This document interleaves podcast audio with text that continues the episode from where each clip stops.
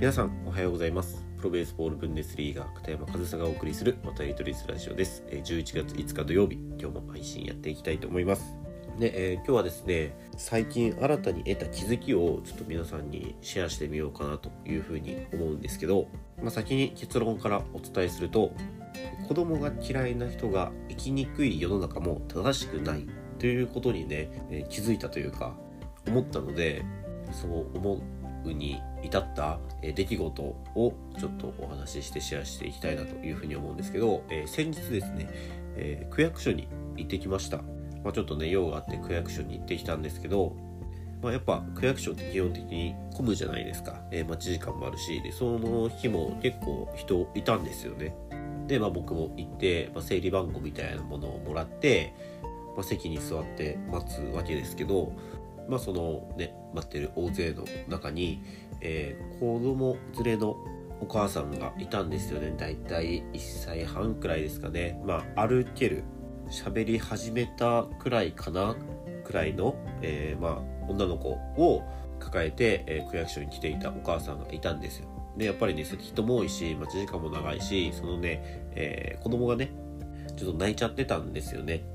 で、まあ、もともとね、その役所なんでね、その呼び出す時のね、アナウンスだったりとか、まあ、人が大勢いるということでね、静かな場所ではないんですけど、やっぱりその子供のね、えー、泣き声っていうのはね、甲高い声で結構響くじゃないですか。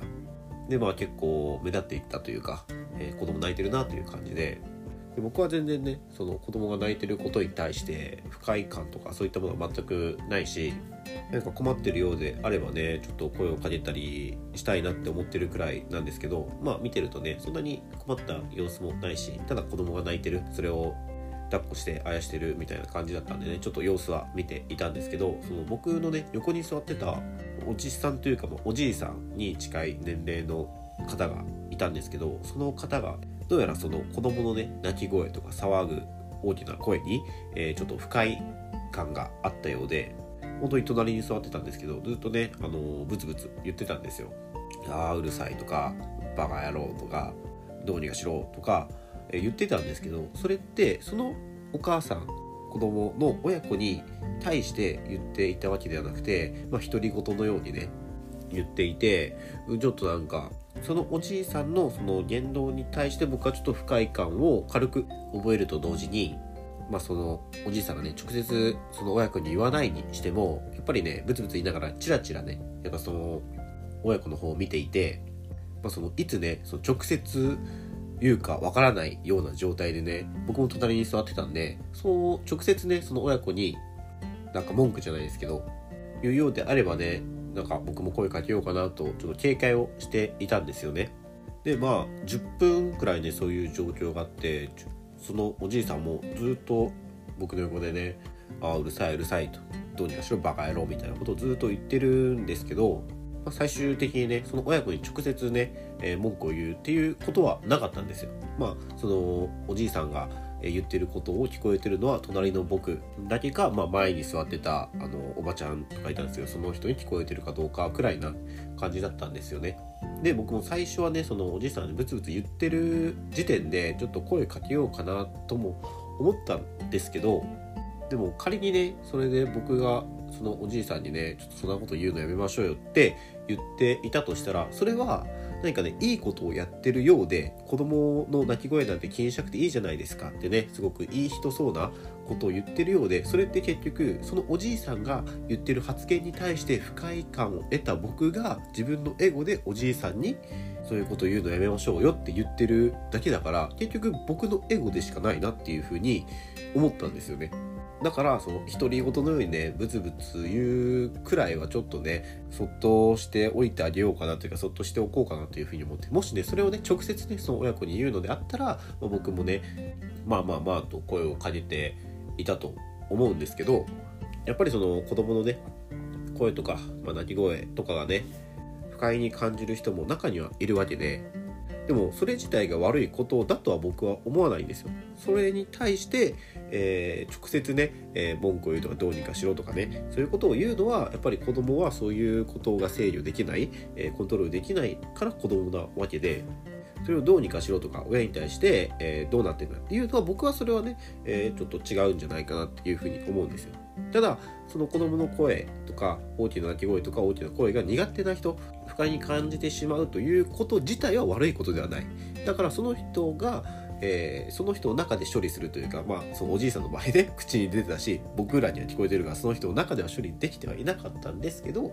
でもそのおじいさんに対して僕がねその時点で何か言ってしまっていたら多分そのおじいさんってすごく生きにくくい世の中だと思うんですよ。多分ね僕まあまあその行動起こさなかったんですけど仮に行動を起こしていたとしてでその世間的なね、あのー、目から見ると子供が泣いてるのなんてそんなに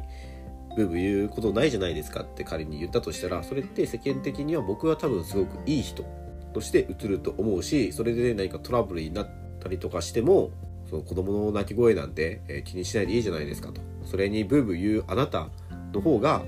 子供じゃないですかみたいなことってね なんか言えちゃうと思うんですけどでもそれって全然みんなが生きやすい世の中じゃないというかその子供が苦手子供の声が苦手、えー、言ってしまう子供が嫌いな人が生きにくい世の中もうそれは絶対正しくはないなと。人にはね得意不得意好き嫌いがあるわけでその誰もがね、えー、子供に対して優しくしないといけないかと言われたら優しくできないのも別に悪いことではないんですよ。でも優しくできないからといって危害を加えていいわけじゃないから危害を加えるようであれば僕はそこはね僕にできることを、まあ、声をかけるなり間に入るなりしようかなっていうふうに思っていたんですけどその危害を加えてない状態でその人にその子供が苦手な人に子供が泣いてるくらいいいじゃないかっていうのはその子供が嫌いな人に対して僕はもう危害を与えてしまっていると捉えてもいいんじゃないかな。だからすごくそのおじいさんに対して僕は警戒はしていたんですけど、まあ、その親子にね危害を加えないのであれば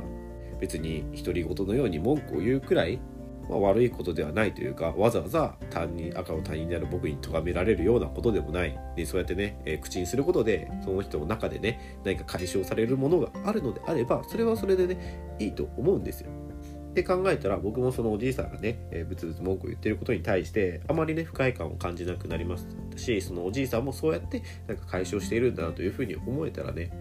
うん、やっぱりねここでね多分直接ねうるさいとか静かにしろって言いたい気持ちもあったんだろうと思うんですけどまあそれはねやっぱり世の中的にもね許されないじゃないですか。って考えたらその子供が苦手な人っていうのはやっぱりどこかしら生きにくい部分も感じてるのかなってことにまあ、初めて気づいたんですよね。本当に僕今までね子供に対して優しくない世の中なんてダメだと。まあそれはそうなんですけど、けど子供が苦手な人に対しても優しくない世の中っていうのはそれも正しくないなっていうことに今回気づけたので、それはねちょっと僕の中ではすごく新しい気づきだったのでね、今日はその僕の中であった新しい気づきというものをシェアしてみました。こうやってね僕が日常の中でね、えー、得た気づきっていうのをシェアすることによってまた誰かの新しい気づきになったりあそういう考え方もあるんだっていうことをね、えー、思ってもらえるとそれはそれで価値のある発信になるんじゃないかなということでどなたかの役に立っていれば嬉しいなというふうに思います。はい、ということで、えー、今日も最後までお聴きいただきありがとうございました。片山和沙でした。